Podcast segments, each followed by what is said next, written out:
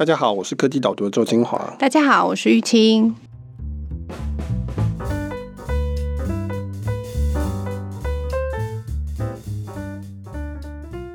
玉清，你有赚钱吗？我有收入，这我很肯定。能赚钱嘛，就要这个看一下银行户头，确认一下。我们努力，我们努力。对对对，对对对，公司努力。今天题目其实还蛮长的，一开始其实在讲如何赚钱，因为我后来发现这个是一个很受欢迎的题目，这是一个历久不衰的题目。真的，因为我自己会把它归在个人成长类别，那我没有很喜欢常写这个东西。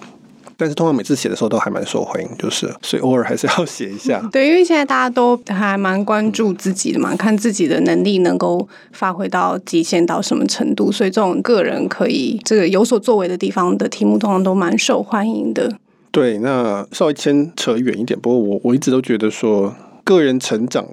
有其极限啊，人类这个生物种是没有办法无限的扩大或是成长的，或是升级的。那所以，我其实觉得很重要一点是要你能够理解外界的变化，嗯，然后你能够找到其中的机会。我觉得这个比较是科技岛读在做的事情，因为抓到一个机会，它带来的成长性是大非常多的。那你个人基本上人类，它就是一个你不太可能变超人。虽然有很多书是在写然后怎么变成超人，但是我觉得是不行的。嗯，不过今天这个文章前面在讨论如何赚钱。但那其实只是一个破题，那主要是要讨论后面是讲货币的东西，但好像还是可以讲一下怎么赚钱这个事情。对，因为大家一直都是蛮有兴趣的嘛。一开始讲赚钱真的是蛮简单的一件事情，就是跟我一开始提到，就是怎么样有收入。简单的讲，是用你的时间、用你的劳动力，然后去创造出价值出来，然后就可以换到钱。一开始听起来都还蛮简单，但是可能大家真的想要问的问题就是，我要怎么样让这个赚钱的速度是更快的？我们说简单，不是说好赚了。一般来讲，正统的赚钱方法，假设我们不是去偷，不是去抢，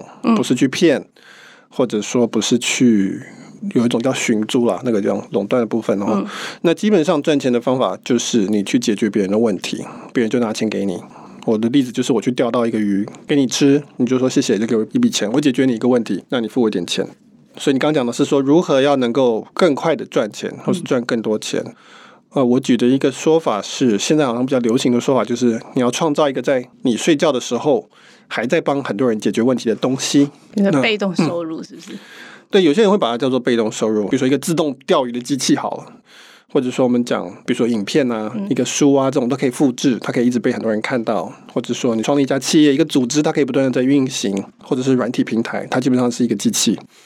那这种东西就是会加快你的赚钱的速度，或者我们经济学就会叫做提高生产力。嗯，好，就是说创造这种东西，其实对所有人类都是好的，不需要你一个人那么辛苦去钓鱼吧？你可以去做别的事情，而且机器通常钓得更快。这边听起来意思就是提高效率，对不对？就是本来一个人做一件事情，然后用一种放大器，然后让这个效率增加，一次完成很多件。对，所以在个人的层次上面，呃，我们以前有写过一篇文章，也是讲赚钱了，就是好像是讲网络时代的支付法则。那那个时候我称之为放大器，概念上是一样的，就是说你就是要想到一个方法，变成说不再是用你个人的时间去换钱，因为你个人时间。个人的体力，刚刚前面就讲到你是人类，所以这是有限的。嗯，那因此你如果可以创造一个东西，它是可以不受这个限制的，或者比较流行的说法叫做可以规模化，那它当然就会带来更多的钱。所以你今天看到的有钱人，我讲的就不是那种暴君之类的，他是一个靠自己赚钱的话，那通常他们都是很成功的用规模化的方法去解决了很多人或是一个很大的问题，或是一个很难的问题。当然，一般人会讲说，哎，被动收入什么？那比如说我去买股票。等于是拥有了某一个可以在你睡觉的时候赚钱的机器的一小部分的所有权，在现在的这个法制结构下面去，你可以分享到这样子的利润。但是本质上还是一样的，就是那家企业因为它解决了一些重要的问题，所以它可以带来这些钱。那我们在解决问题的时候，除了累积钱以外，同时也累积了信用。信用是跟我们这次讨论的东西会更相关一点。对，那信用这个东西其实是说别人认为你会还钱的程度，所以它不是真的在你身上的东西，它是在别人的身上的东西。比如说，银行觉得我有信用，他会愿意借钱给我。文章里面的例子是张忠谋，他很可怜，被我当这个例子，就说如果张忠谋他被抢劫或者被诈骗，好了，资产就全部归零，那张忠谋可以走到台北街头，就说：“哎，我想要募资募个十亿，做一家新的公司，叫做台积电二。”那我相信张忠谋一天就可以募完这个十亿元，嗯，因为他有信用，我们大家相信他有办法还钱，而且可以将来还可以分润。那其实信用其实是现代经济最重要的一个运转的基石，因为信用就等于是把你未来的钱提前拿出来用。刚刚讲的张忠谋，他还没有创业嘛，但他已经先把十亿元拿到，他就可以来建这个台积电二。同样的，比如说我房子拿去抵押去贷款，那银行会说好，我可以贷款给你啊，因为我相信你的土地的价值，所以我可以把这个土地原来本来是要未来二十年才能够换成的钱，在今天就拿出来用。嗯。那这为什么非常重要？就是因为我们就可以把很多未来的钱拿出来用，去创造我们现在就可以做的事情。那它有可能就可以提高刚才的生产力，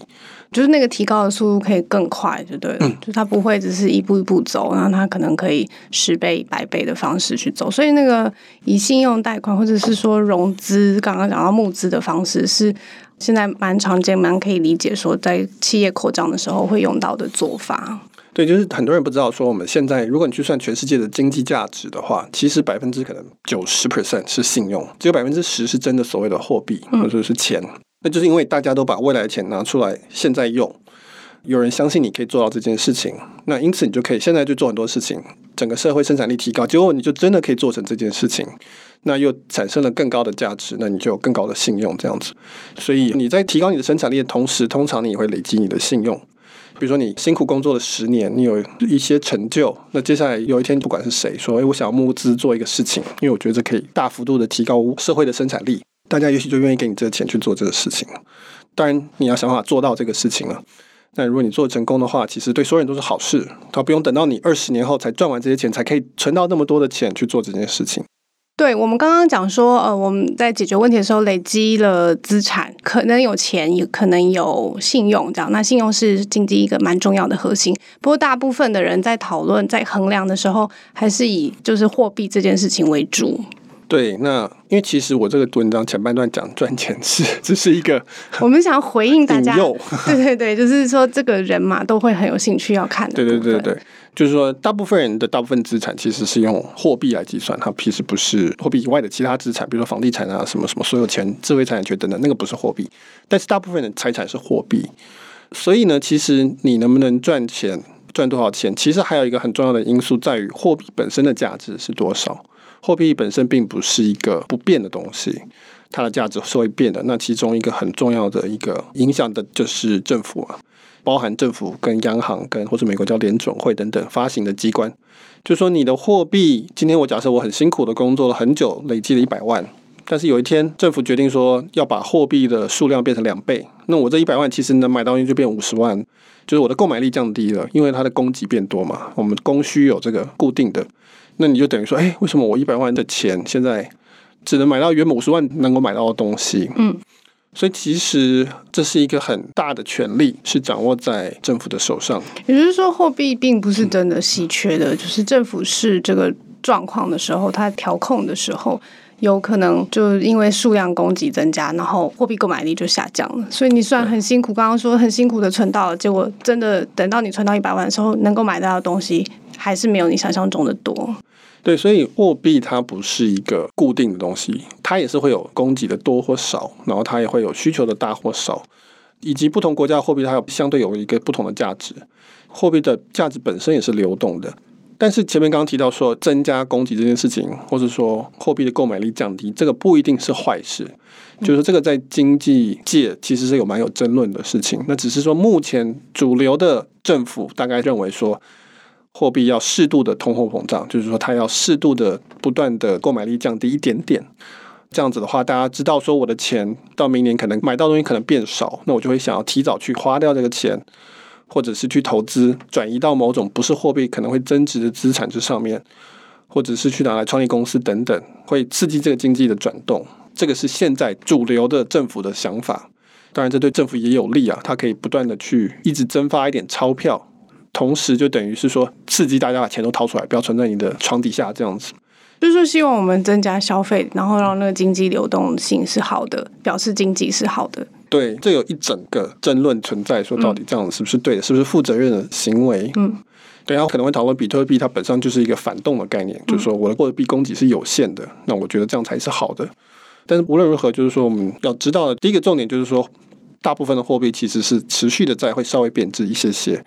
第二个重点就是说，其实你我赚的钱，我们的交易有一部分的价值是取决于货币或者说政府的手上。我的举例就是说，我们现在是在一个叫做新台币平台的上面交易，虽然我们两个在做交易，但其实我们还有一个看不见的第三方，就是政府。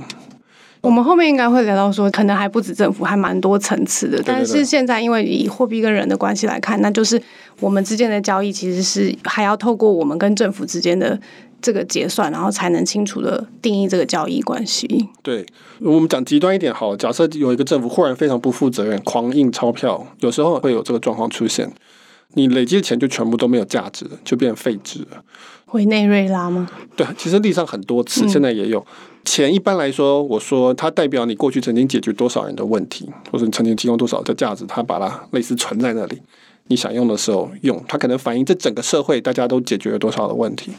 但是因为它并不是一个自然的东西，它是政府控制的东西，因此也有可能它有一天就忽然就没有价值。而且我发现那个现在政府它。也有创新，他也想要多了解国内货币的流通。等下你可能可以聊一下，说他发行的真正的理由。那但就是他们现在不只发我们现在一般人看到这种纸钞一般的钱的，他们现在更朝向一种新的，就是数位货币。他们希望把钱变成数位化，然后用这个方式来更有效的监管，或者是更有效的发放。我觉得这是一个还蛮创新的概念，因为以前听到都是比特币。脸书的 Libra，这个都是属于企业，他们想要做这件事情的。但是现在政府他们也很慎重的在考虑这件事情，特别是中国，他们走得特别的快，好像今年已经开始试行发放了，对不对？对，就是我们刚刚讲，我跟你是在新台币的平台这上面在交易，但是问题是这个平台是相当落后的，相对于资讯的平台，比如说脸书啊、Google 啊这些东西，钱的流动其实是相当的慢。而且它是相当的传统的，或者我们叫类比的 analog。那现在就有很多的人在推各种数位货币。我们以前讨论过很多种加密货币，只是说现在特别大家注意的就是，因为是很多国家的政府也要开始来做这件事情了。因为国家控制我们现在主要的货币平台嘛，所以当然大家就想说，哦，这会发生什么事情？走最快的是中国。那中国五月说它要在四个点试行，很多人叫做数位人民币。简称是 DCEP 啊，就是 Digital Currency Electronic Payment。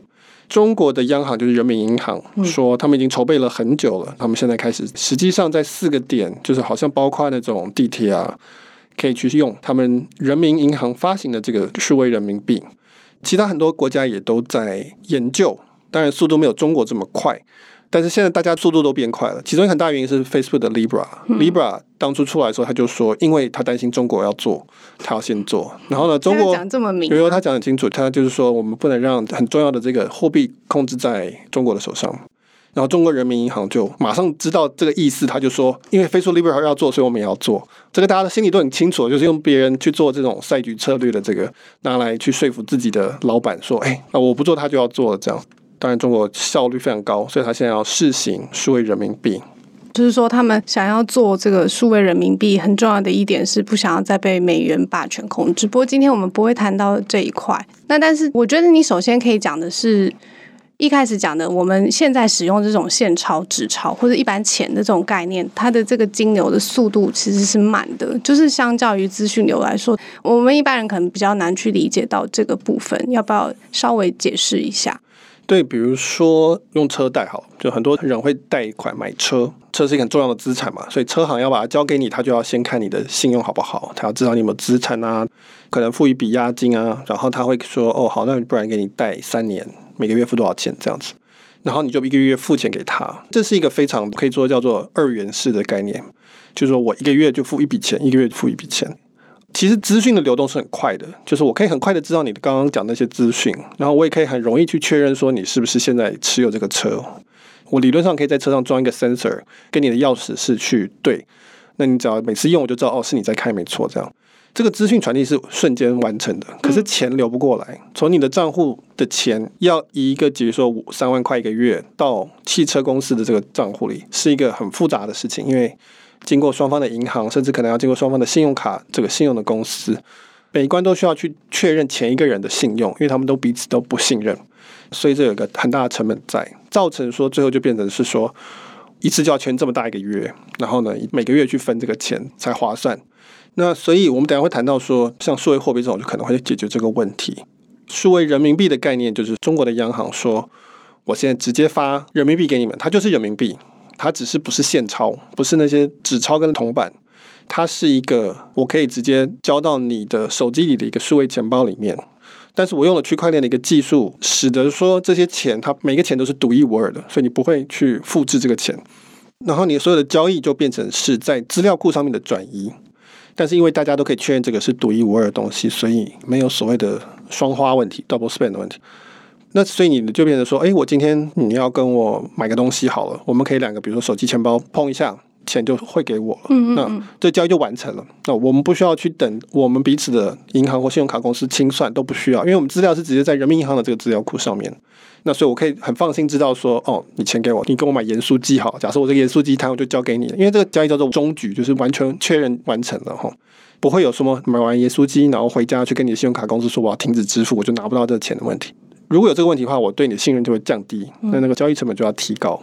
所以它这个用来取代人民币现钞，变成说大家都可以用数位的钱去交易的一个东西，那这是一个非常重大的一个改变。对，我乍看的时候，我一开始还在。努力的理解说这个重大的地方在哪里。后来我想一想，除了你刚刚提到这个车贷的例子以外，比如说我们一开始提到的这个手机的支付，我们每次要做来配或者是各种配的时候，也是像刚刚一样，我要签一个很大的约，就是我要做一大堆的绑定，我要先绑信用卡，我要先绑银行账户，我要先开一个账号，然后绑这些东西的，就是这一切事情，就是你刚刚讲，他们一层一层之间都彼此不确定对方的信用程度嘛，所以我们要一层一层关卡。去做的。那如果到 DCEP 数位人民币的做法的时候，我就不用绑这些东西了耶。我只要我手机的钱包跟你的手机钱包这样碰一下，然后这件事情就完成了。我不需要再像现在一样有这么多繁琐的认定的步骤。对，现在的钱的问题是钱的流动跟不上资讯流动的速度。所以以刚刚你讲的这个例子，比如说我今天去搭台湾搭车队的计程车。虽然我很讨厌它后面那个荧幕，但是我还蛮常搭。每一集都要讲一次。对，我，但是我会搭台湾大车队的计程车，可能我会用台湾大车队上面的这个支付，比如说我用 Apple Pay 付号。这中间发生什么事情？就是我要把我的钱从我的银行账户里，中国信托，赢到台湾大车队的银行账户里面去。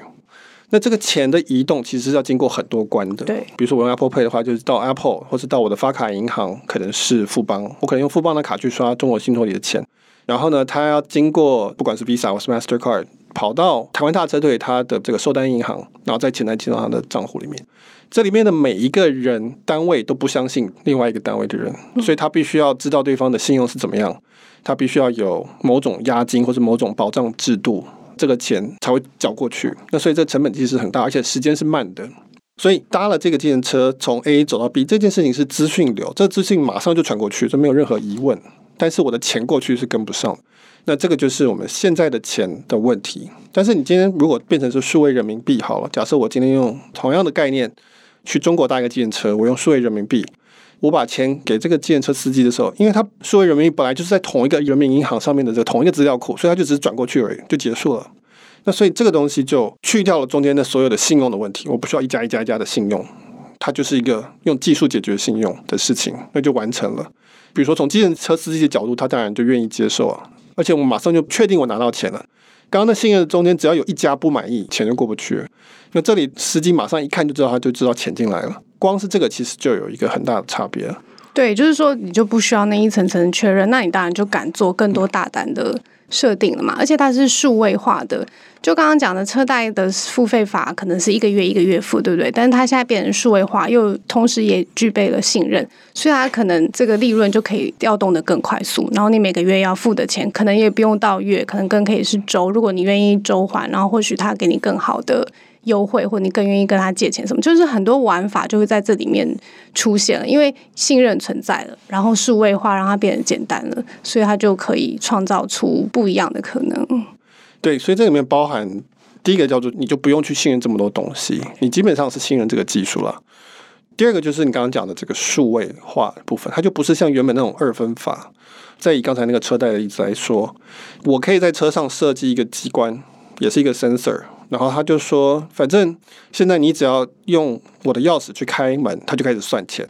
就像 U-bike 一样。然后你拿起来之后呢，他就停止算钱。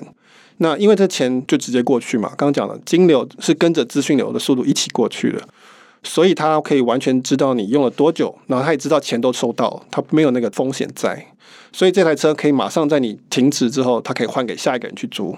所以很多人可以来租这台车，因为他没有那个风险存在。你就是逼开了，他就开始收钱；关了，他就不用收钱。你可以看到这个事情，就是说，对这个租车行来讲，它可以租给更多的人。嗯，当然每个人他用的量可能比较小，他可能就是几个小时、几个小时租。但是他基本上不用审核你每一个人的信用，他甚至可以不管你是谁，理论上，所以这就是信任成本降低。信任是一种交易成本，交易成本降低之后，你可以大幅的扩大交易的可能性，它变成一种连续的数位化的一个做法。那这个就是一个新形态的，现在做不到的事情。现在就是要一个月一个月付，然后还要先审核你的信用什么什么，只有很少数的人可以贷到车款。我们另外刚才聊的一个例子，这是我们这个一行业的例子。今天苹果日报，它现在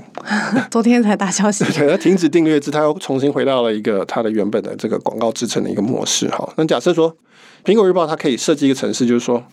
我今天知道，比如说香港国安法是一个很重要的新闻，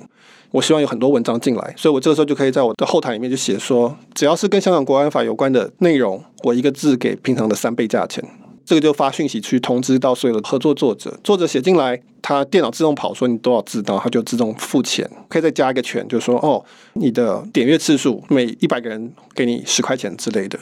那这个参数可以随时改，然后我的付的钱就会随时调动，它全部都是程式化的。我甚至可以做得更抽象一点，我可以说，只要在川普发推文的二十四小时内写进来跟川普有关键字有关的内容，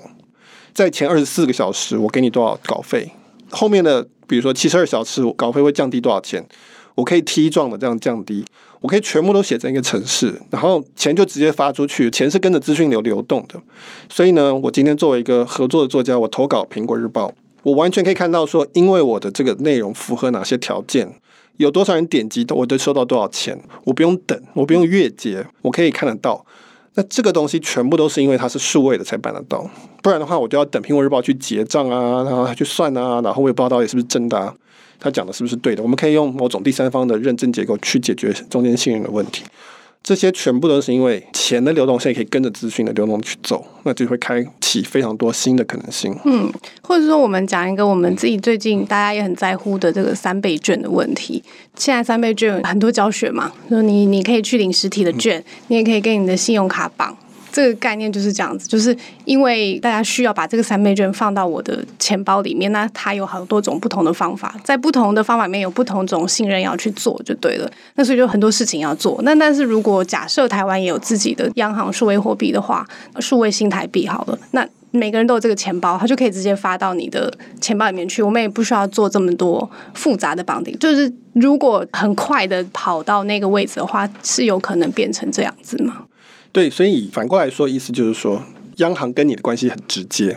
那这有好有坏。你可以说叫做政府可以直接服务人民。对，没错，重点就是央行跟你很直接。对对对，我可以说我要发钱，我就直接发到每个人个人的户头，而且我也一样嘛，我可以说好，十八岁以下发多少钱，十八岁以上发多少钱，六十五岁发多少钱，这都可以城市化，就金流可以变成数位化，就可以城市化。那但是反过来说，就是政府比较好控制你们，因为所有的钱都是他发的，然后所有的钱的交易都是在他这个资料库上面，所以钱的各种流动他都会知道。我们目前的钱，比如说现钞流动，它就是我跟你之间的交易而已。那或者是银行之间，也是银行跟银行之间而已。但现在是政府，它可以看到每一个数位的这个币在流动的时候的事情。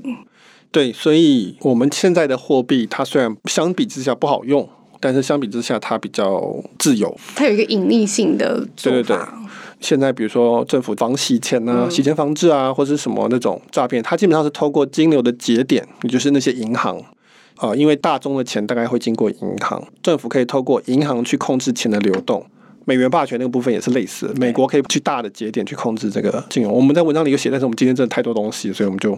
不谈那个部分。但是为什么会要透过节点？就是因为节点，你可以说它就是主要的大的资料库。政府透过主要大的资料库去理解钱在哪里，在谁手上。现在政府控制最大的资料库，数位的部分都在它的资料库上，它就不需要这样子去做。那所以它可以很容易的看到到底钱现在是什么状况，会发生什么事情。政府的控制力或者权力也会提高。那这个是一个新的状况。这个状况不只是说影响到人了，它也影响到我们前面讲的银行，对，银行也会被排挤嘛，就说哎，不需要经过我了。以前银行是面对我们讲人、消费者或企业的，他是去做这个，不管说是投资或者放贷等等，他还是会需要这样子的一个界面啊。我们可以叫 API 存在没有错，但是第一个不一定是银行，第二个它的角色可能会变弱，因为资料库还是在人民银行的手上。这个也有可能是，比如说很大一点，就是说可能大家就不会再存款，活期存款可能就不会再存了，因为大部分人活期存款也不是为了利息嘛，那个利息也没多少。那我直接放在那个数位人民币里好了。数位人民币现在只能做欠钞，不能做存款，但是以后想必是可以的。那我为什么要去存在一个商业银行的手上，多一个手续没有必要，反正它就是一个资料上的点啊。那我为什么不这样就好了？所以其实有很多未来的影响存在。我们现在只是看起来只是觉得说，哦，它只是把钱从一个 Line Pay 里面变成政府的钱包而已，但不只是这样，它是一个。完全不同的架构。嗯，就是你刚刚讲的说，它现在这个数位人民币，它这个是政府，它是很有权力的，它可以要求每个人都要开这个钱包，这是为什么中国也可以走这么快的原因。但是有可能就是未来的中国人，他们会有两种钱包，一种是正常的钱。就是用我现在人民币在使用，那他可能用支付宝，可能用微信，它还是有一些行动的支付的功能。但是这个钱是可以存在银行里面的。那另外一个可能就是数位人民币，它就是目前啦，目前被设定只能拿来付款，然后就是及时的像钞票一样这样子在使用的。但是你讲的就是说。既然这个 DCEP 这么好用，然后又这么快，这个信任的问题都消失了，又数位化，我有很多种功能可以玩，那慢慢的自然有可能就会趋向更愿意持有 DCEP 的钱。对，所以数位人民币或者其他国家我们现在叫做央行数位货币，就是 Central Bank Digital Currency，所以是 CBDC 这个东西，它一定是会跟其他的支付工具去竞争的嘛。那就像你刚刚讲的，就是说我如果有数位人民币，可以做很多基本的交易。那这个是一个很重要的钱包。那如果说我要把钱存在某一个第三方的账户里，比如说不管是支付宝，不管是台湾国泰世华，这都是一个账户。你要把钱存在账户里，就等于是借给这个机构。那你一定要某个理由，他一定要给你某个诱因。所以基本上通常都是因为说他会给你利息或者什么，你才会这样做。所以会很大的可能性就变成说，你不是要拿那个钱来特别做什么的，那你就是放在 DCEP 里面，就是说支付。除非你是觉得说，哎，你会给我利息，你会帮我投资报酬多少，那我才会把它交给一个机构，变成一个账户里的东西。现在是合在一起的，因为现在我们把钱放在银行，是因为没地方放嘛，我不可能自己抱着那么多钱，所以拿它给我一点利息。以后这个需求就很弱了。当然，在这个发展还有一点时间了。那 DCEP 至少中国现在提出来是说，DCEP 只取代现钞，不能作为储蓄存款这个东西，虽然没有利息。那但是我看不出来为什么不行，往这个银行里面原本的的这个服务走，没有什么不可以的地方。那只是说一开始现在先去试行，我们就会发现说变成说，诶，以前的政府的货币政策离我们有点远，那现在以后会变得非常近。今天政府说我要多印钞票，比如说我美国我要做 QE 或者什么。我可以按一个钮就完成了，就是十分钟就完成了。以前是还要经过很多的审核啊，然后慢慢的透过商业银行去做这个事情。现在不用，就是资料库更新而已。那这是非常快，甚至它央行是怎么做，有些国家你可能根本不知道，你没办法监控的话，所以就回到最前面讲，就说我赚了很多钱，但这个钱到底有多值钱？我们在比如说民主国家，我们有一定的机制，还可以去监督它这个事情，透过国会，透过它是一个。半独立组织的这个事情，去维持我们自己的钱的价值，你可以这样说。嗯，但是如果说它变成一个演算法，而且是一个黑盒子，而且是在操作在少数人的手上，你怎么知道你的钱到底值不值得？那所以它也有可能会变成是，反而是在某方面是危害了这个信心。就说我不敢碰这个钱，因为它太容易变了。虽然容易变是好事，但是不容容易变也是坏事。那我反而不敢碰，所以这个还要看会发生什么事情。为什么我听一听，觉得有一种好像我们对脸书的恐惧也蛮像的。就我到现在还是蛮常听到有人会说，哎，脸书在偷听我讲话或者什么，就是这种被脸书监控的感觉，还是会害怕。就是好像我用这个数位的就央行发的货币一样，就是我的各个钱的流向都是会被监控着的。然后同时我又很担心，说我所有的钱，我所有的资料、言论都存在这个。资料库或平台上面，那如果有一天他想要对我怎么样，他就把它怎么样的话，这个黑盒子到底会发生什么事情，我不知道。然后它变化以后，我也无能为力。现在看起来好像感觉听起来的那种担忧，好像都蛮接近的。对，所以我们刚刚没有聊美元霸权跟人民币想要突破美元霸权这件事情。但是这边可以稍微讲到的，它的结论是说，如果人民币想要挑战美元，它不能只是很方便用而已，它也必须要让大家信任，说你这后面不会搞鬼。所以要成为一个霸权不是那么简单的。第一个你要够强嘛，就是你的经济实力要够大到说大家觉得这个钱很好用，可以买到换到很多东西。第二个是说，大家要能够相信你是不会搞鬼的，不然的话，我今天假设我是伊朗或者什么，我去接你这个数位人民币系统来发，结果本来是美国制裁我，先被你制裁我，而且还是马上制裁我，那更快，那更可怕。所以你要可以值得信任。那第三个当然是你要技术嘛，你要科技能力，就是说这个东西要好用才行。这个东西当然中国是有很大的这个优势的，就行动支付的这一块。所以要挑战美元霸权没有那么容易，就是要达成那个这种互动流通，然后全部的人都可以用的那个愿景是蛮困难的。因为想要挑战美元霸权，这个也不是只有数位人民币在做，就是很多国家一直都试图要突破这个突围嘛。对，就是说大家不见得是想要成为新的霸权，嗯，比如说台湾央行不会说我们想要成为新台币霸权，没有人在做这种梦嘛，对不对？但是我们会希望有一定的自主性，我们不希望这么依赖它，或者说我们不希望被它控制太深。稍微依赖它没关系，因为它是强权什么的。那个我们小国要有小国的做法，嗯，但是不能说完全无法控制自己的命运。所以，我文章里面的一个比较接近总结的部分是说，将来也有一定会有的趋势呢，就是所谓的联盟币。很多的企业或是人民团体或是社群，他会开始说：“等一下，这整件事情。”我们现在都是靠技术嘛？我们现在刚才是前面有说过，我们是用信任技术科技来取代信用。那为什么我们不直接自己来弄一个可以信任的科技的币就好了？所以像 Libra 就是这个概念，比特币也是这个概念，就是说我们大家这个科技都透明的，大家都看到是发生什么事情，我们就不用透过政府的背书了，因为政府有很多问题嘛，官僚啊、贪腐啊、什么专制各式各式各样的东西。那这样不就好了？因为反正我们只是要交易而已，我们不是说要干嘛。所以这是另外一个很重要的趋势，就是说，大家在比赛发央行的数位货币，因为央行数位货币背后代表是你信任科技跟你信任国家，那因此会反而使大家习惯了，然后就说，那我只要信任科技就好了。不用再受你这些国家的影响，那这对国家当然是一个很大的挑战。所以这是一个同时会发生很多不同因素的一个趋势，并不是说只是单单的只是美国跟中国，他们就是互相，这是一个动态的发展就对了。对对对对，嗯，因为会互相的说服民众去使用。对，好。哎，无可避免，最后还是聊到了美元霸权，因为看起来这个还是他一个很想要达到的目的。那如果你对这篇文章有兴趣的话，因为还有蛮多丰富的部分可以再讨论的，所以欢迎你到科技岛的网站上面，然后可以看这一篇如何赚钱信用与数位货币，这是公开的，直接就可以在网站上首页就可以看到了。好，然后呢，如果你对像刚才这样子讨论科技跟商业趋势的内容有兴趣的话，然后，就像我一开始提到的，就是说，不只是想要自我成长，不只是想要你的电脑升级，你还是想要同时能够更加的捕捉到外部的趋势的话，那我当然是建议你来订阅科技导读，可以上网搜寻科技导读，岛屿的岛，在订阅的页上面，如果输入优惠码 podcast p o d c a s t 的话，第一个月可以折价五十块钱，嗯，然后我们是三十天无条件退费，所以真的是没有什么。我们的信任保证，就是如果这个这个这个是我们给你的信任保证，如果你不用担心，可以直接先刷下去。对，那今天的讨论就到这边，谢谢大家，拜拜，拜拜。